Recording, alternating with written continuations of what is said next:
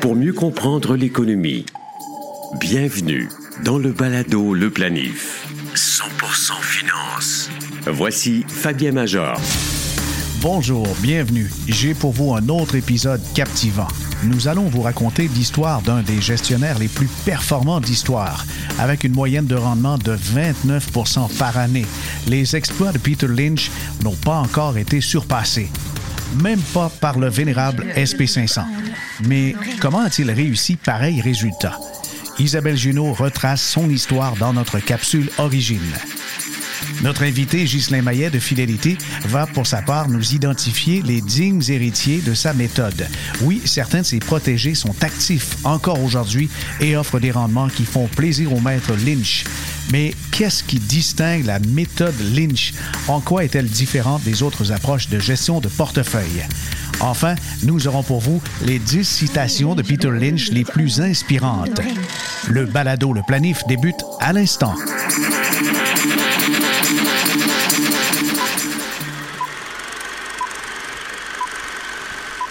Peter Lynch est né en 1944 à Boston, aux États-Unis. Il est considéré comme l'un des gestionnaires de fonds les plus performants de tous les temps. Après avoir obtenu son diplôme de l'Université de Boston College, il a rejoint Fidelity Investments en 1966 en tant que stagiaire. En 1977, il est nommé responsable du Fidelity Magellan Fund, qui est rapidement devenu l'un des plus grands fonds d'investissement aux États-Unis. Sous la direction de Lynch, le fonds a connu une croissance phénoménale avec un rendement annuel moyen de 29 au cours des 13 années de gestion de Lynch. Peter Lynch était connu pour son approche de l'investissement en actions appelée Go Anywhere, aller partout, ce qui permettait de trouver des opportunités dans des secteurs peu connus et négligés du marché. Il a également développé la théorie de l'investissement en suivant le leader, qui consiste à investir dans des entreprises qui ont des tendances de croissance stable et en développement. Peter Lynch identifia des occasions dans des secteurs boudés par la haute finance. Ses investissements dans le fabricant de sous-vêtements Hanes Corporation en est un bon exemple. Il a découvert cette entreprise lors d'un voyage en famille où il a remarqué le nombre élevé de magasins Hanes dans les centres commerciaux. Après avoir fait ses propres recherches, il a décidé d'y investir et a vu ses actions augmenter de façon spectaculaire.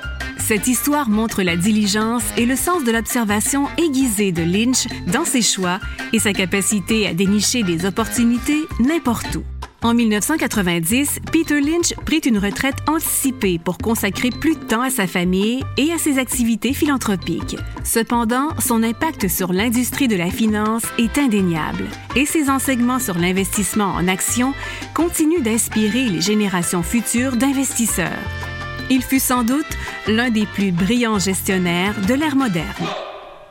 Connaître chaque matin l'essentiel des nouvelles pour commencer la journée, c'est ce que propose InfoBref. InfoBref vous envoie gratuitement chaque jour une infolettre qui résume l'actualité et se lit en cinq minutes. InfoBref est aussi disponible sous la forme d'un balado quotidien. Essayez l'infolettre ou encore le balado à infobref.com. Balado. Le planif. Investissement. Ghislain Maillet est vice-président de district chez Fidélité Investissement. On le retrouve avec plaisir. Quatrième, cinquième participation au balado Le Panif. Bonjour Ghislain. Bonjour Fabien, ça fait plaisir d'être là. Oui, et tu sais, aujourd'hui, là, on raconte l'histoire euh, d'un personnage, en fait, c'est, je crois, c'est, c'est une légende dans le monde de l'investissement. C'est Peter Lynch, qui a été une star de fidélité dans les années 80. Et euh, l'empreinte de, de, Peter Lynch transparaît encore dans toute l'industrie et évidemment chez, chez Fidélité. Ah, pas à peu près. Donc, euh, quand ça vient à fidélité, il y a encore un rôle à fidélité, même s'il a pris sa retraite de la gestion de portefeuille, il est vice-chairman aujourd'hui. Mais ce qu'il fait surtout depuis qu'il a arrêté de gérer le Formation Fund, c'est d'agir comme un coach ou un mentor à tous nos analystes. Donc, une de ses premières, euh, une de ses, ben, il, nous a appris plein de choses, mais un des, euh, des dictons qui est connu, c'est Know what you own. OK. Puis ça, Ouais, ouais, c'est ça. La savoir. base, c'est ça la recherche fondamentale. D'accord. C'est pour ça qu'il coach nos analystes euh, encore aujourd'hui. Et le fait d'armes de, de Peter Lynch, c'est bien sûr le fonds Magellan, euh, qui est un fonds phare dans les années 80. Et je pense que c'est c'est là que Fidelity a pris son envol en termes de popularité, même si ça existait depuis les années 40. Mais raconte-nous un peu euh, le fonds Magellan. que- Qu'est-ce qu'il a fait exactement? Ben, premièrement, il a été, il a été pris, c'était géré à la base par Ned Johnson III, qui était la deuxième génération de propriétaires de fidélité. Donc, ce fonds-là a toute une histoire. Années- en 1977, Peter Lynch a pris le fonds. Il y avait à peu près 18 millions.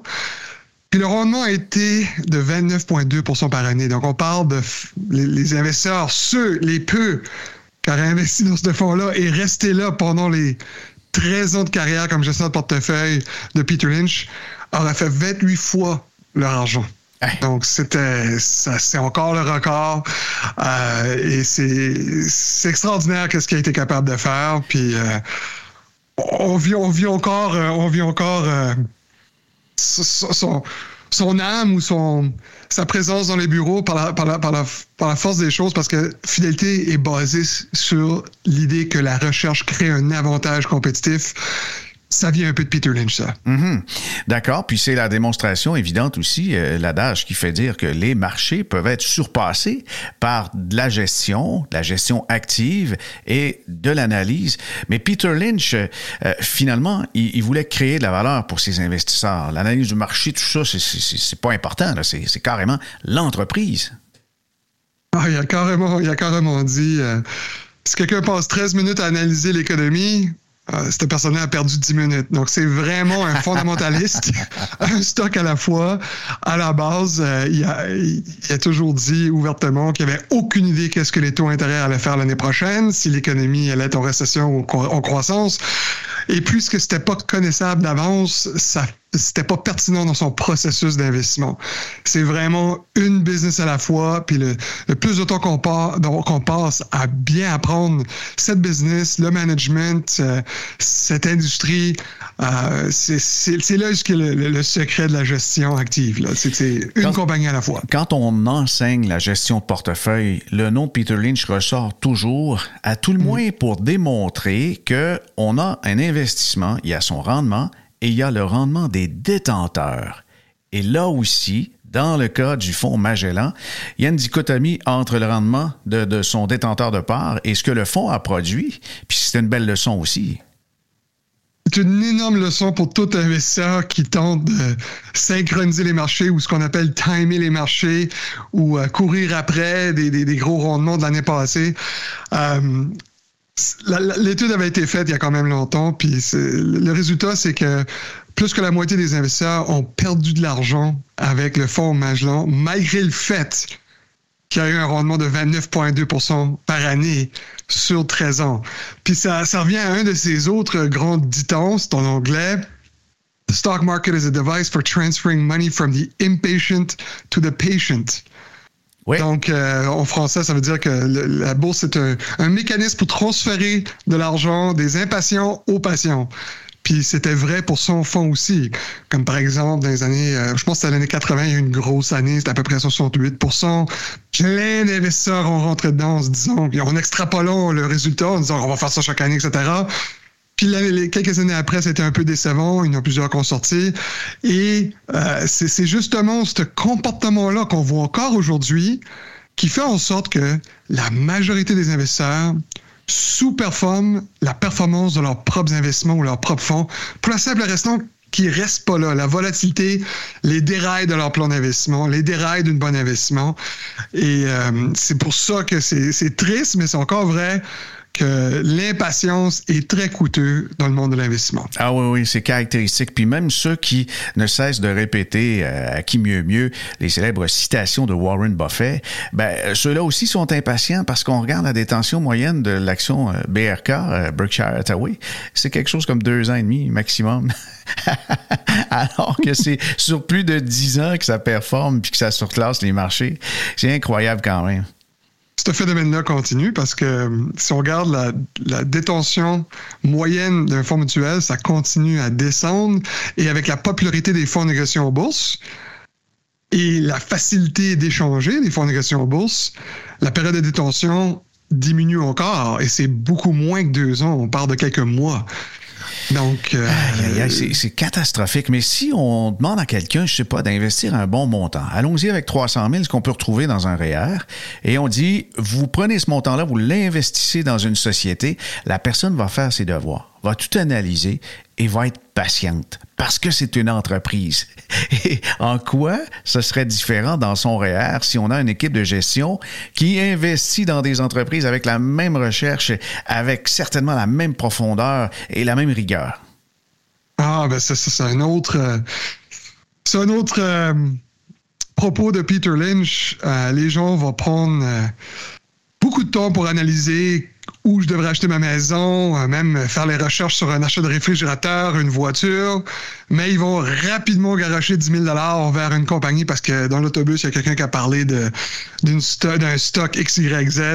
Donc, euh, malheureusement, les gens peuvent être très intelligents avec des petite à grande dépense et très laxiste quand ça vient à investir des sommes qui souvent sont, sont très élevées. Mm-hmm. Peter Lynch a eu des, disciples, un peu comme Jésus, c'est presque un prophète dans l'investissement. Et de ces disciples, il y, en a qui euh, ont vraiment laissé leur marque.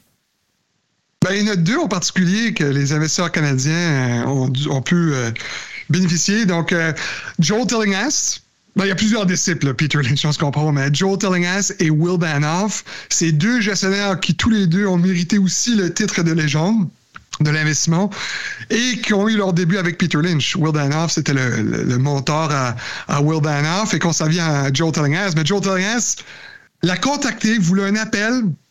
Peter Lynch, après plusieurs tentatives, Peter Lynch a accepté un appel de 10 minutes. Finalement, ils ont parlé une heure. Et Peter Lynch l'a embauché pas longtemps après. Donc, euh, c'est, Peter Lynch n'est plus un gestionnaire actif, mais euh, encore très présent dans les couloirs de fidélité, ça c'est sûr. Euh, est-ce que le Fonds Magellan est toujours actif dans le marché américain? Ouais. Oui, il y a eu plusieurs gestionnaires depuis. Puis même s'il n'y a personne qui a, qui a, pu répéter le succès de Peter Lynch avec ce fonds-là, euh, si quelqu'un pourrait détenir un fonds aussi longtemps que ça existe, le rendement depuis l'inception, puis c'est à peu près, je pense, en 1968, euh, c'est au-delà de 15% par année net de frais. Et là, là 15 C'est Ouais. Ouais, c'est du Si on ajoute l'effet composé à ça, c'est facilement un, un, véhicule qui peut enrichir n'importe qui avec le temps. Mm-hmm. On a déjà parlé de Will Danoff ensemble. Euh, c'était pas dans le balado, comme ça en privé. Puis euh, Danoff, euh, c'est un personnage aussi. C'est quelqu'un qui semble un peu brouillon parce que toutes ses notes sont prises à la main avec des, des taches de café puis des petits bonhommes dessinés quand il parle au téléphone. Mais ma foi, c'est aussi impressionnant. Mais c'est quelqu'un qui est, on dirait qu'il a un billet croissance euh, assumé. Là. Oui, donc euh, si on regarde les deux légendes qui ont sorti un peu de, de, l'école de Peter Lynch, il y a Joe Tillinghast qui est clairement plus valeur. Peter Lynch se considérait plus un investisseur valeur. Et t'as Will Danoff qui est plus croissance. Mais le lien, c'est que Peter Lynch faisait un peu des deux. Parce que c'est lui qui a été accrédité pour le ratio, le PEG ratio qui est le ratio coût-bénéfice divisé par le pourcentage de croissance de bénéfices. Donc, PE ratio divisé par la croissance du E ou de, des earnings. Donc, euh, c'est un peu comique à voir que certains, comme Will Danoff, ont pris plus l'accent croissance et étudier la compagnie et le management pour savoir est-ce que cette compagnie-là, cette équipe de gestion-là est capable de générer de la croissance dans le futur. Tandis qu'un autre... Euh, euh, dauphin de, de, Peter Lynn, si je peux l'appeler ça, euh, regardait beaucoup plus à quel prix qu'on achète, puis si on l'achète bien, on n'a pas besoin de s'inquiéter de la vente. L'autre point en commun, puis ça, ça va contre l'école de la gestion de portefeuille moderne. Euh, tous les trois, c'est des investisseurs qui n'avaient pas peur d'avoir au-delà de 1000 titres dans leur fonds. Ah, Qui se sont fait critiquer plein de fois et malgré ça, leur record euh, tient encore la route aujourd'hui. Ben oui, ben oui. Reciter une autre fois Warren Buffett qui dit que la diversification, il a déjà dit la diversification, c'est pour les gens qui ne savent ce qu'ils font. Là. On est vraiment dans les propos bibliques aujourd'hui. Alors, euh, dans le cas de Buffett, euh, il détient quand même plus de 60 entreprises. Si c'est pas de la diversification, qu'est-ce que c'est? Et puis, alors, il a dit ça autrefois. Mais la diversification et l'éparpillement, c'est deux choses. exactement. Mais ceci dit, Warren Buffett euh, était euh, un ami de Peter Lynch. Ils jouaient au bridge ensemble. Euh, puis fait ben, il s'est fait poser la question durant ses conférences qu'est-ce que qu'est-ce que vous pensez de Peter Lynch, etc. Puis ils ont, ils ont plein de points en commun. Mais ça, c'est le point qui les différencie. Même si euh, Warren Buffett aussi prône la diversification, euh, il a déjà dit durant ses conférences que si tu connais vraiment tes compagnies et tu es prêt à les tenir à très très long terme, tu pourrais, tu pourrais en avoir aussi peu que trois. C'est pas le cas dans son, dans son fond de suite, là. Mais ce qu'il trouvait fascinant de Peter Lynch, c'était qu'il était, capable de surperformer même les performances de Warren Buffett avec au-delà de 1000 titres. Mais pour finir avec un dicton de, de, Warren Buffett, euh, pardon, de Peter Lynch, There's many ways to heaven. Euh, en d'autres mots, il y a plein de façons de faire de l'argent à la bourse.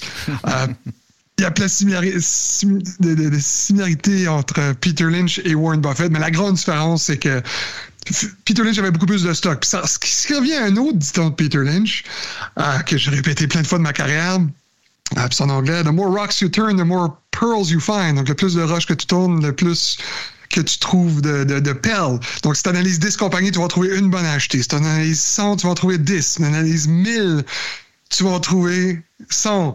Et ainsi de suite. L'avantage de fidélité, c'est qu'on analyse 95% de la capitalisation boursière. Donc, plusieurs gestionnaires de fidélité ont l'opportunité d'inclure plus de stock. Pour la simple raison que l'armée de recherche de fidélité tourne plus de roches pour trouver plus de perles. Mais, mais dans un marché actuel, Gislain, si on s'éloigne un peu de ces gestionnaires vedettes, puis on regarde le marché dans son ensemble, est-ce qu'il est plus propice à la gestion active ou la gestion passive? Parce que même chez Fidélité, vous utilisez les deux avec euh, des filtres, avec donc euh, de la gestion factorielle. Nous, on prône toujours la gestion active, même si on comprend que pour certains, où il y a une école de pensée euh, qui est propice à l'investissement passif. Mais quand ça vient à l'investissement passif, par contre, il y a trop de gens qui pensent que la majorité des indices, la majorité des régions, la plupart des gestionnaires ne battent pas l'indice. C'est surtout vrai pour le S&P 500, qui est effectivement une bourse où plusieurs gestionnaires ont de la difficulté à surperformer de façon constante, comme Will Danoff ou Peter Lynch. Ben, Peter Lynch l'a doublé là, sur cette période. Il a clenché total. Euh, parce que c'est un, marché très efficace. Il y a des mille et des mille analystes professionnels qui analysent la majorité des stocks compte pour beaucoup pour l'indice, ce qui fait en sorte que le marché est efficace. Mais quand ça vient au marché comme le TSX, les marchés internationaux, même le marché de revenus fixes, il y a beaucoup plus, un beaucoup plus gros pourcentage de gestionnaires qui bat l'indice. Donc, quand ça vient au moment aujourd'hui, surtout avec la concentration du rendement en 2023, hein, à peu près 80% des rendements du S&P 500 cette année, c'est sept compagnies. Les mammouths technologiques qui ont le vent dans les voiles pour des bonnes raisons, puis dans certains cas fondamentales. Mais certaines de ces compagnies-là, comme le fameux Nvidia, se trouvent à 246 fois les bénéfices ce matin. Donc, est-ce que je veux encore appartenir à un indice qui a une grande pondération envers un stock qui est extrêmement cher? Personnellement, j'aime mieux être sélectif. Ouais, ouais. Ben, le défi, pour la euh, gestion active. Le défi, c'est certainement son propre comportement vis-à-vis ses investissements et comment on réagit quand il y a des chutes dramatiques. Parce que de tout acheter le marché avec sa forte volatilité, si on a des, des coups euh, de mauvais sort dans sa vie, on peut être tenté euh, parfois de retirer ses billes parce qu'on en a besoin. Mais évidemment, si, si le marché chute à ce moment-là, le fait d'avoir une, une forme de protection puisqu'on paie moins cher certains titres, je pense que ça se vaut aussi. Là. Absolument. Puis aussi une protection en termes d'autres classes actives. Là, on, dévie du sujet de la sélection active de stock, mais euh, avec la montée des taux d'intérêt depuis à peu près deux ans, avec les rendements espérés sur les obligations, son comportement même d'être une bonne protection en période de récession, s'il y a une, on sait pas, on peut jamais savoir exactement s'il y a une récession et quand et à quelle profondeur. Euh, on prône aussi la diversification en obligations ces jours-ci parce que au même titre que les hypothèques sont de plus en plus difficiles à payer pour certains, euh, les investisseurs qui prêtent et bénéficient des taux d'intérêt, il ben, faut reculer 17 ans pour avoir des taux d'intérêt aussi intéressants qu'aujourd'hui. Oh là là. Mais quand on regarde, par exemple, euh, trois euh, grandes catégories d'investissement, vous avez les actions à dividendes, la liquidité, et puis les obligations, le revenu fixe, on commence à avoir des rendements qui, sont euh, tous autour de la même cible de 5% C'est quand même unique et ça fait longtemps qu'on n'a pas eu ça. Qu'est-ce qu'on fait dans ce temps-là? Ben, on peut être optimiste envers le futur si notre focus est sur le rendement qu'on va recevoir de ces trois types de placements-là, qui est alentour de 5% et si on peut ignorer la volatilité de certains de ces placements-là, surtout les stocks à dividendes. Donc, euh, si on est capable d'ignorer la volatilité qui vient avec les, titres à dividendes, on va non seulement avoir le 5% mais typiquement, si on choisit bien ces titres, on peut aussi participer à des gains en capital additionnels. Donc, le fait que les rendements, que ce soit les rendements de dividendes ou le rendement des liquidités du marché monétaire ou des obligations sont, ben, je ne veux pas dire si élevés, je veux dire normal, parce que la, grande différence, c'est qu'on était dans un environnement où les taux d'intérêt étaient très faibles pour très longtemps. Et là, ils sont plus normalisés. Ça implique que les rendements seront au rendez-vous à long terme. Si on n'est pas trop greedy, si on accepte que 5-6% c'est un bon rendement, puis on accepte la volatilité qui vient avec la bourse, euh, je pense que c'est surtout une bonne nouvelle que le taux de rendement sur plusieurs classes d'actifs est, normal maintenant. Mhm. C'est une bonne nouvelle, mais d'un point de vue de l'investisseur qui a des capitaux qui sont hors régime enregistré, comme le CELI, le REER, il y a peut-être dans sa compagnie de gestion quelques centaines de milliers de dollars et je lui souhaite des millions. Et euh, on met par sécurité plus de revenus fixes maintenant que c'est payant. Et qui dit revenu fixe dit également revenu d'intérêt fortement imposable. Avec ça se pose un nouveau défi. Oui, et aussi, euh, il y a une solution. Donc là, ça c'est épique pour euh, Fidélité Canada. Il y a d'autres entreprises canadiennes qui offrent aussi la même offre, mais il y a moyen de convertir la taxation d'intérêt du revenu fixe ou des obligations vers une taxation de gain en capital si on utilise une structure coopérative.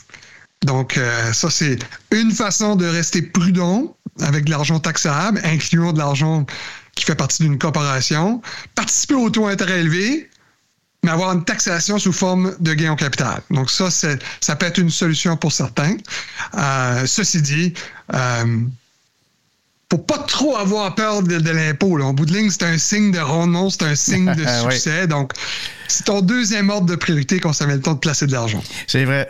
Mon, mon, vieux père, qui n'est plus, disait toujours Je souhaite payer un maximum d'impôts pour le reste de mes jours. ça signifie que j'en fais en masse. Ben moi-même, je pense que c'est sage. OK. Pas efficace, mais il faut pas avoir peur de, faire de l'argent, ça c'est sûr. Balado Québec, Spotify, Google et Apple Podcast, TuneIn, Stitcher. Peu importe le nom de votre plateforme de podcast, le Balado Le Planif vous accompagne dans vos déplacements. Planifiez mieux avec le Balado Le Planif.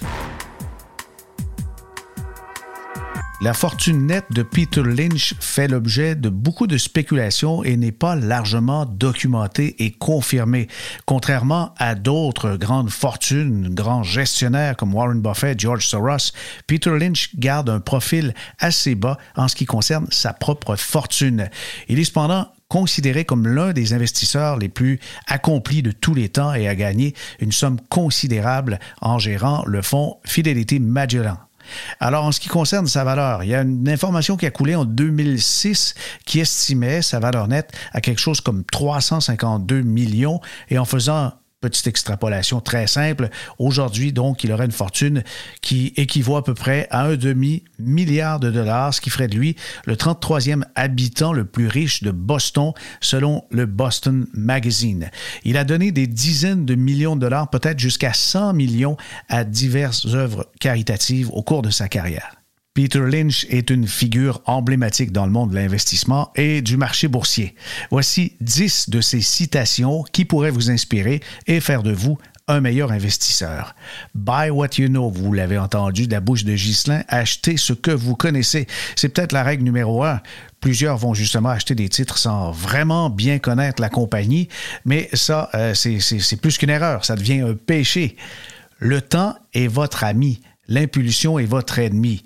Il disait en anglais, Time is on your side when you own shares or superior companies. Alors oui, bien sûr, on perd du temps lorsque finalement on est impulsif. On perd de l'argent, ça c'est une conséquence.